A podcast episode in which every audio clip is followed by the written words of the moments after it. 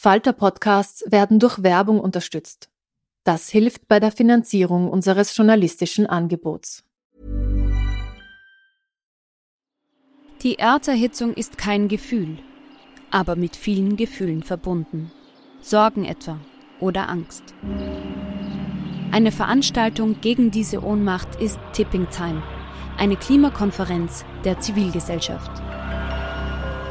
Von 9.5. bis 11.5. findet Tipping Time in Kooperation von Globe Art, Solektiv und Tangente St. Pölten statt und lädt ein zu Diskurs, Diskussionen und Workshops mit namhaften Vortragenden wie Nikolai Schulz und Friederike Otto. Weitere Informationen finden Sie auf www.tangentesanktpölten.at. If you're struggling to lose weight, you've probably heard about weight loss medications like Wigovi or Zepbound, and you might be wondering if they're right for you. Meet PlushCare, a leading telehealth provider with doctors who are there for you day and night to partner with you in your weight loss journey. If you qualify, they can safely prescribe you medication from the comfort of your own home. To get started, visit plushcare.com slash weight loss. That's plushcare.com slash weight loss. Plushcare.com slash weight loss.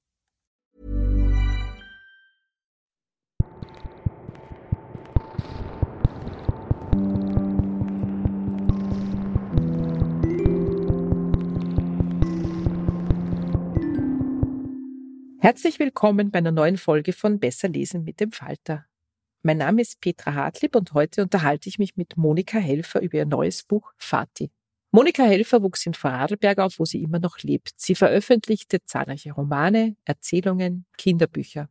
Sie hat viele Preise bekommen und ihr letztes Buch, Die Bagage, stand monatelang auf der Bestsellerliste. Ich habe mit Monika Helfer über ihr neues Buch gesprochen und darüber, wie schwierig es ist, über die eigene Familie zu schreiben, aber auch, warum sie glaubt, dass so viele Leute diese Art von Bücher so sehr lieben. Ich freue mich, wenn Sie mit dabei sind.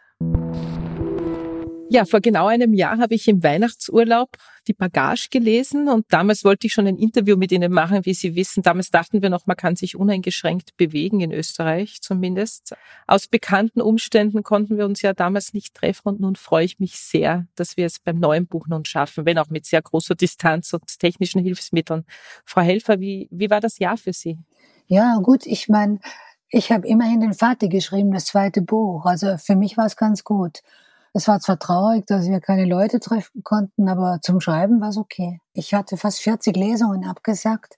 Hätte eh nicht alle gemacht, aber 20 hätte ich schon gemacht. Und ja gut, war ich halt dann zu Hause und habe geschrieben.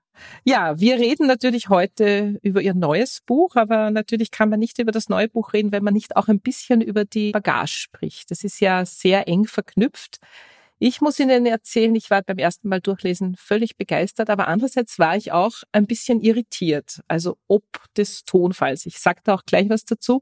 Ja. Es ist ja ein Roman über Ihre Großmutter, aber es ist eben nicht nach diesem gängigen Strickmuster eines historischen Romans gemacht. Es spielt zwar in dieser Zeit um den Ersten Weltkrieg, doch Sie kommen ständig drin vor, als Erzählerin, als Nachfahrin der Protagonisten und das Ganze hat so einen ganz eigenen Stil, der mich am Anfang sehr irritiert hat und mhm. mir gedacht habe, Darf man das überhaupt? Also. Bis ich dann gemerkt habe, das macht großen Spaß zu lesen. War Ihnen von Anfang an klar, wie Sie das Buch aufbauen werden? Also ich habe schon ein paar Sachen probiert, aber dann habe ich mir gedacht, ich würde es interessant finden, wenn das Ganze so wie ein Gespräch, als ob ich es erzählen würde, einer Freundin oder jemand. Und diese Art äh, zu schreiben, das, das kam mir sehr entgegen. Das hat das Ganze für mich auch interessant gemacht. Das heißt, es war für Sie klar, dass Sie sich jetzt nicht hinsetzen und so einen richtig historischen Roman schreiben, sondern es ist gesagt, wenn Sie es jetzt sagen, es ist wie ein Gespräch. Es ist so, wie wenn ich zu Ihnen sagen würde, erzählen Sie mir mal von Ihrer Großmutter. Ja, genau so habe ich es mir vorgestellt. Mir sitzt jemand gegenüber und, und, und ich schaue dem ins Gesicht und schaue auch, wenn er gelangweilt äh, aussieht, dann äh, macht das mit meinem Text etwas, dann ändere ich was oder schwenk um. Also so ist es gegangen, ja. Das heißt, Sie haben am Anfang relativ viel ausprobiert, in welchem Stil man das Ganze erzählt. Na, viel eigentlich nicht. Ich war ziemlich schnell äh, bei der Sache mit dem Erzählen, also mit dem Gesprächsthema. Also die beiden Romane haben ja sehr kurze, sehr einprägsame Namen. Also eben die Bagage ist ein wunderschöner Ausdruck, kommt ursprünglich aus dem Französischen. Bei Ihnen ist die Familie gemeint, also eine Familie quasi, die nicht dazugehört. Es ist ein bisschen abwertend natürlich, aber es ist mit Stolz getragen. Die Bagage? Ja, schon. Ich meine, die Bagage ist ja auch so im Sinne von, das, das Gepäck ist ja auch nichts Angenehmes, oder wenn man schleppen muss. So ähnlich ist es auch mit der Familie. Das neue Buch, noch ein kürzerer Titel, das heißt Fati. Mhm. Und äh, als ich das aufgeschlagen habe, musste ich auch sehr lachen, weil auch Fati ist in Österreich ja fast ein Fremdwort. Stimmt, ja. Warum Fati? Ja, weil unser Vater das so wollte.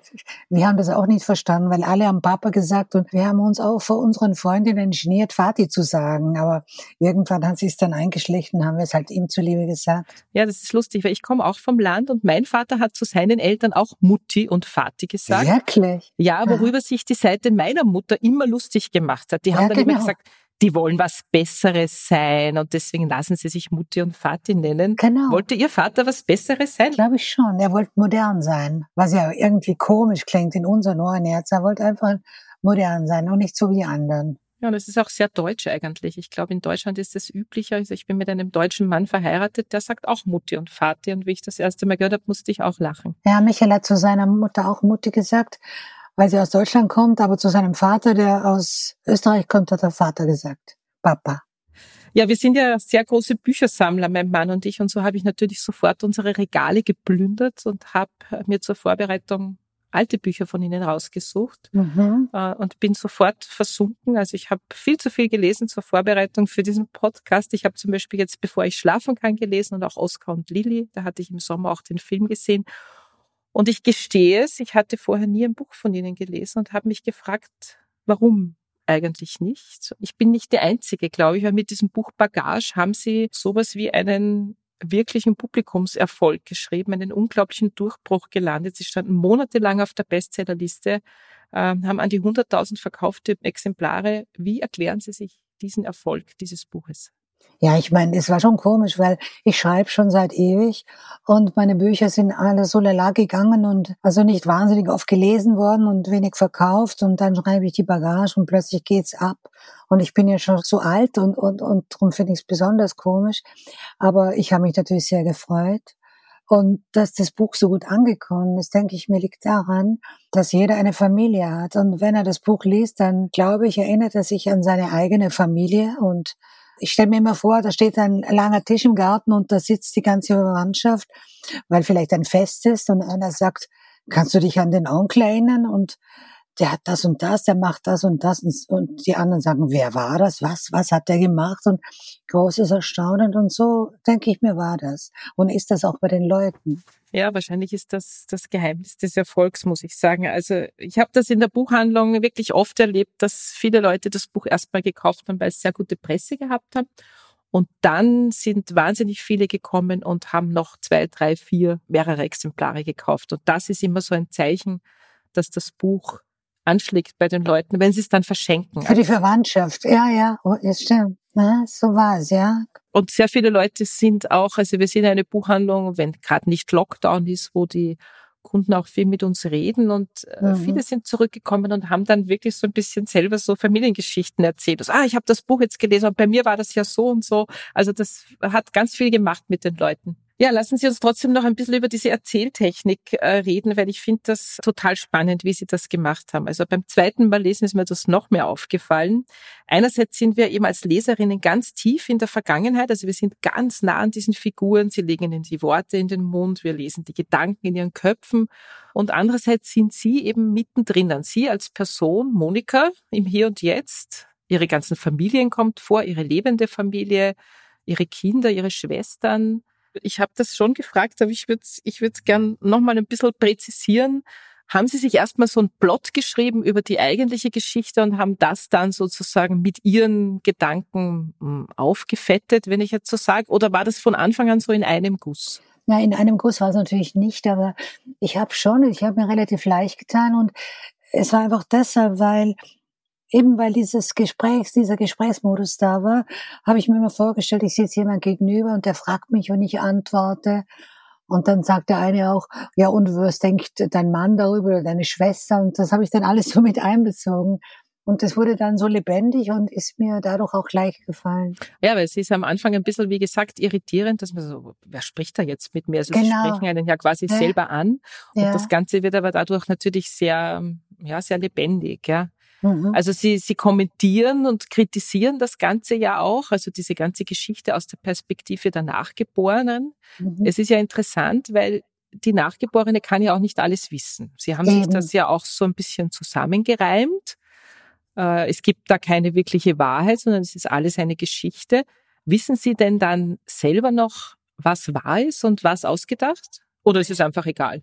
Ja, es ist im Endeffekt egal, weil es ist so viel Fiktion dabei. Und die Fiktion erleichtert mir natürlich auch zu schreiben, wie ich eigentlich sonst nicht schreiben würde. Also ohne Rücksichtnahme oder wenig Rücksichtnahme. Und das ist schon gut, weil sonst denkt man sich, was sagt der da dazu? Und wenn ich von vornherein sage, es ist viel Fiktion, dann kann man mir nichts vorwerfen. Hatten Sie ein Vorbild? Haben Sie mal ein Buch gelesen, was so in der Art ist oder mehrere Bücher?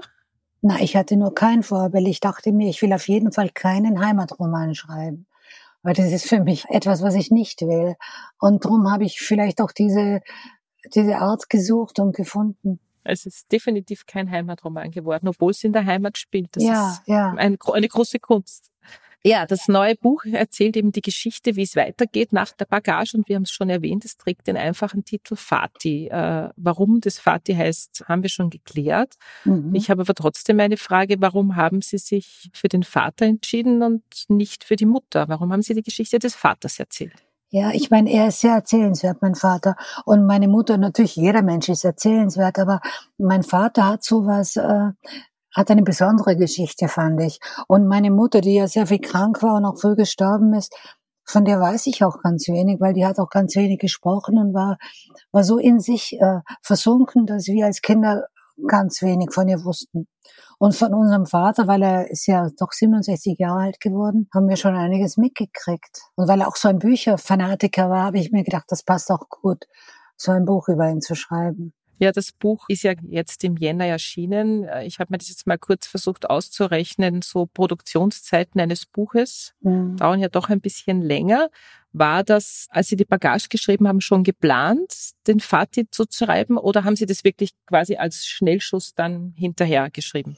Na, ich habe es nicht vorgehabt. Es war einfach so, als ich die Bagage fertig hatte, dachte ich mir, es ist eigentlich ungerecht. Äh, so viele Personen, die darin vorkommen, haben eigentlich kaum eine Geschichte und sind nur so angetippt.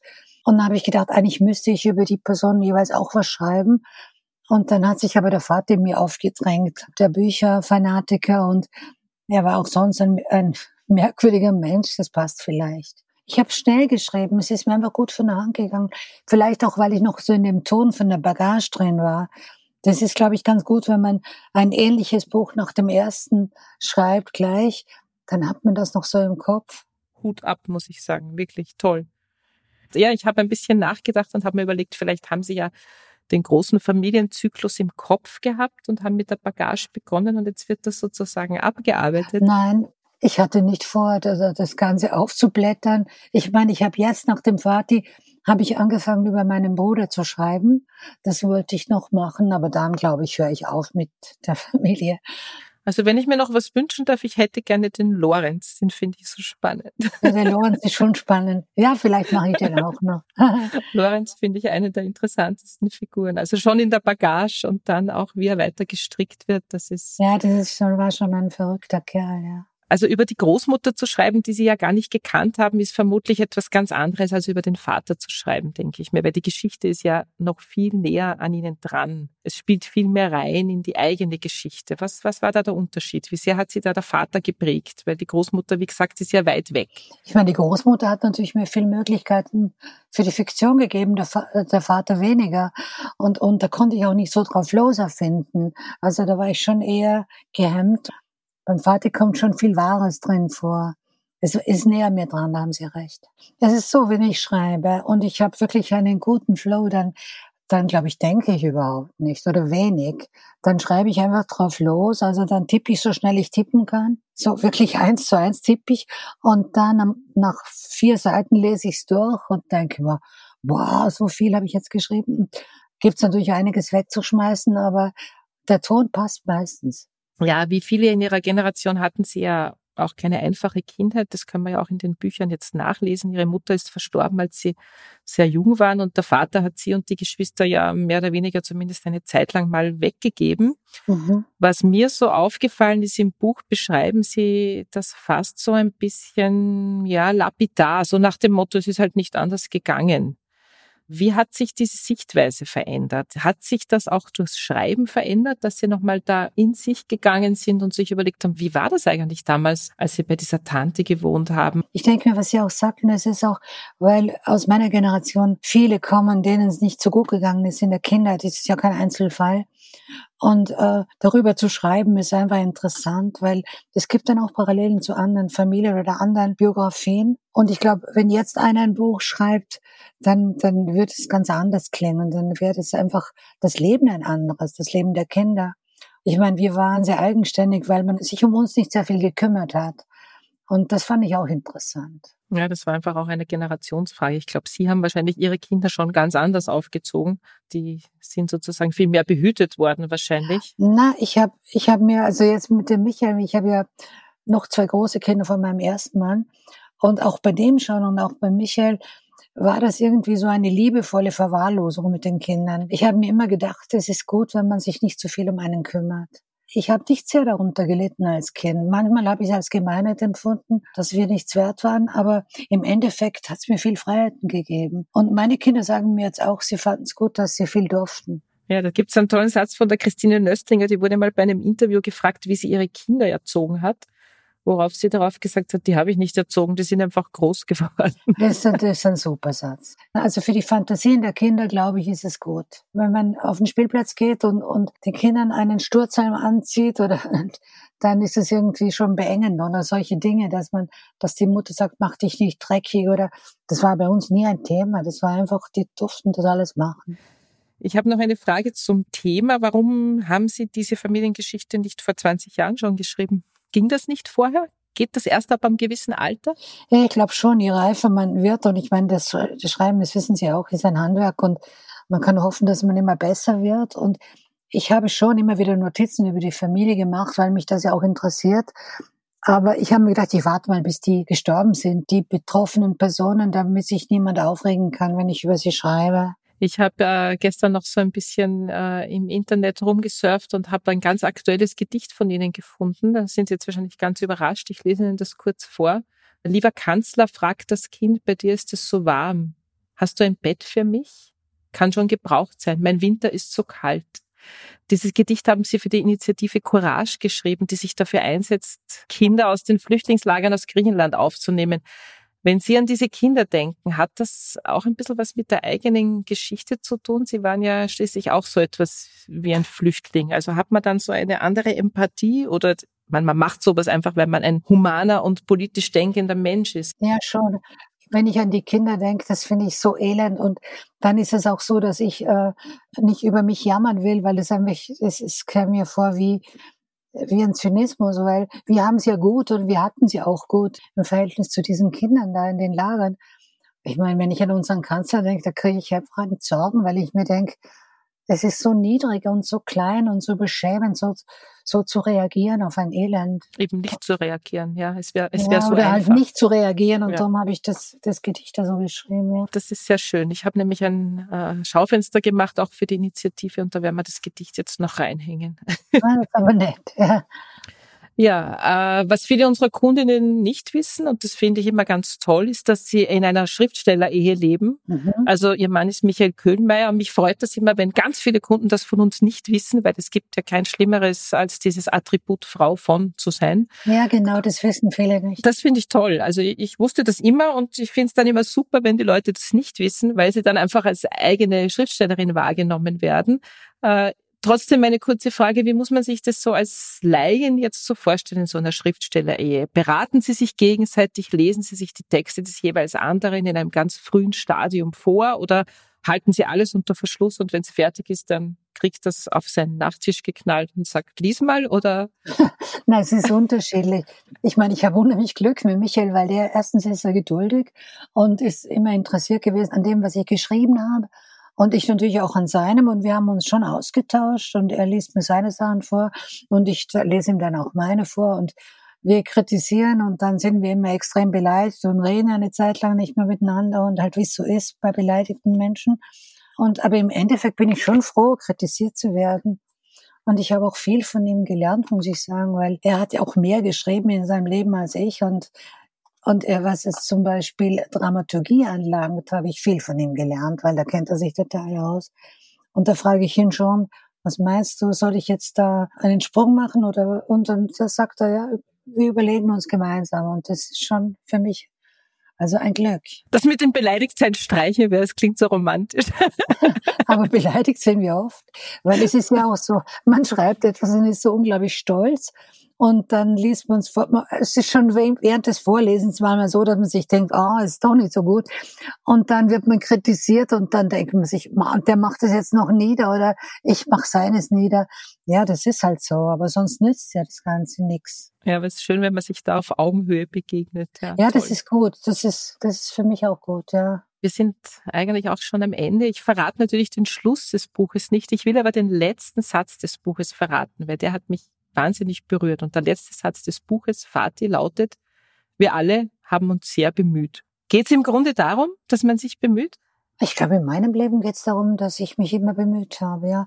Und ich habe ja auch oft versagt oder irgendeinen Blödsinn gemacht. Und aber unterm Strich denke ich mir, habe ich mich bemüht. Ja, bevor uns Monika Helfer eine kurze Stelle aus ihrem neuen Buch Fatih vorliest, hören wir noch ein paar aktuelle Buchbesprechungen aus der Falter-Redaktion. Ja, hallo, mein Name ist Barbara Todt. Ich arbeite seit über zehn Jahren für den Falter, schreibe vor allem für die Innenpolitik, kümmere mich um die Medienseite, um den Falter Think Tank und hin und wieder darf ich einen Ausflug ins Feuilleton machen und mich mit so Themen wie Filmen, Serien oder Literatur beschäftigen. Ja, ich freue mich, den neuen Roman von Nicolas Mathieu vorzustellen, Rose Royale, erschienen bei Hansa. Nicolas Mathieu kennen vielleicht einige von Ihnen. Er hat vor zwei Jahren einen Bestseller geschrieben, wie später ihre Kinder, wie ich fand, wunderschöner, sehr breit angelegter Roman, der vom Aufwachsen äh, in der französischen Provinz erzählt, in einem nicht ganz so vom Glück gesegneten Frankreich. In seinem aktuellen Roman bewegt er sich quasi auch in seiner Generationen-Bandbreite. Rose, die Hauptfigur, ist auf die 50 zugehend. Wir befinden uns einmal mehr im Frankreich der Peripherie, in einem Frankreich, wo Arbeitslosigkeit herrscht, wo nicht alles so, so glänzend ist. Und Rose ist eine Frau, die früher einmal offenbar sehr, sehr schön war, aber immer noch ganz gut sich gehalten hat. Sie hat ihre Ehe und Scheidung hinter sich, sie hat Kinder bekommen, sie lebt heute alleine. Ihr Leben ist überschaubar, aber nicht ganz unglücklich. Sie hat eine kleine Wohnung, sie hat einen Job und sie kann sich allabendliche Ausflüge in ihr Lieblingslokal, in ihre Lieblingsbar, das Royal, leisten, wo sie hin und wieder auch ein Glas zu viel trinkt. Rose, Alkoholproblem, aber auch das zweite so grundlegende Motiv in diesem Buch, nämlich die latente Gewaltbereitschaft, vor allem auch in Beziehungen, die werden so en passant miterzählt. Aber wir erfahren gleich am Anfang, dass sich Rose nach einigen Vorfällen, nach einigen Handgreiflichkeiten einen Revolver zugelegt hat, weil sie einfach Sicherheit haben möchte und sich von einem Typen quasi nichts mehr gefallen lassen möchte. Rose Royale hat knapp 100 Seiten. Also es ist für einen Roman eigentlich ein sehr, sehr schmales Buch. Es ist mehr eine Novelle, eine Skizze und es handelt im Wesentlichen von Rose und der Beziehung zu Luc, den sie gleich am Anfang des Buches kennenlernt. Luc ist das, was Rose sich vielleicht immer gewünscht hat. Also er ist wohlhabend, er hat ein Haus am Land, er fährt einen SUV, er ist Unternehmer, er macht irgendwas mit Immobilien, er geht in die besten Lokale der Stadt, er trinkt seinen Cocktail in der schönsten Bar am Hauptplatz der Stadt und er nimmt Rose mit in diese, in diese Welt des kleinen Luxus. Und obwohl sie sich eigentlich gesagt hat, dass sie nie mehr wieder abhängig werden möchte, lässt sie sich da doch verführen und hineinziehen. Wie diese Geschichte ausgeht, sei jetzt hier natürlich nicht verraten. Man kann davon ausgehen, dass der Revolver eine Rolle spielt. Und am Ende ist dieses Buch eine, wie ich finde, sehr, sehr gelungene Skizze über die Art und Weise, wie man aus Pragmatismus sich in Verhältnisse, Beziehungen begibt, die man so eigentlich nicht wollte, wie verführerisch dieser kleine Luxus sein kann, die Bequemlichkeit, wie sehr einem Alkohol über die Langeweile hinüberretten kann, wie es ist, zu zweit einsam zu sein in so einer Situation. Mathieu zeichnet damit natürlich auch ein Gesellschaftsbild von all jenen Menschen, die eben in ihren 40er und 50er Jahren das zweite, das dritte, das vierte Mal einen Anlauf nehmen, einen Partner, eine Beziehung, Sicherheit zu finden und fast archetypisch daran scheitern müssen. Wir hören jetzt Monika Helfer. Sie wird uns den Anfang des Buches Fatih vorlesen. Wir sagten Fatih. Er wollte es so. Er meinte, es klinge modern. Er wollte vor uns und durch uns einen Mann erfinden, der in die neue Zeit hineinpasste, an dem eine andere Vergangenheit abzulesen wäre. Untertags und auch nachts denke ich an ihn, wie er da in seinem Lehnstuhl sitzt unter der Stehlampe, rund um die eigenen Kinder und Fremde, zum Beispiel die vom Erdgeschoss. Ihr Ball rollt um seine Füße unter den Stuhl, ihn schreckt es nicht, er liest. Auf der Fotografie, die ich über meinem Schreibtisch an die Wand geheftet habe, steht er links, abseits. Er sieht aus, als gehöre er nicht dazu. Auf allen anderen Bildern, die mir meine Stiefmutter gezeigt hat, steht unser Vater mitten unter den Leuten. Unsere richtige Mutter an seiner Seite, so gehörte es sich. Er war der Verwalter des Kriegsopfererholungsheimes auf der Cengler, 1220 Meter über dem Meer. Der Gastgeber. Auf den meisten Bildern lächelt er. Auf dem Bild über meinem Schreibtisch nicht. Meine Schwester Gretel und ich stehen vorne bei unserer Mutter. Sie hat ihre Hände auf unsere Schultern gelegt. Niemand würde vermuten, der links auf der Seite ist unser Vater. Er sieht aus wie ein Städter, der dazugetreten ist, zu dem einer gesagt hat, komm, stell dich mit her. Von den anderen sind einige tatsächlich Städter, wahrscheinlich sogar die meisten, aber sie haben sich angezogen, als wären sie von hier. Janka mit Schornknöpfen, derbe hohe Schuhe, obwohl Sommer ist. Sicher wären Sie gern von hier gewesen. Das war's auch schon wieder mit Besser lesen mit dem Falter für heute. Unser Gast war Monika Helfer mit ihrem neuen Buch Fatih. Wir hoffen, es hat Ihnen gefallen. Abonnieren und bewerten Sie uns bei Apple Podcasts, bei Spotify oder in der Podcast-App Ihrer Wahl. Alle Informationen zu den einzelnen Büchern bekommen Sie auch auf falter.at slash Buchpodcast oder in den Shownotes zu jeder Episode. Alle zwei Wochen gibt es eine neue Folge. Bis zum nächsten Mal.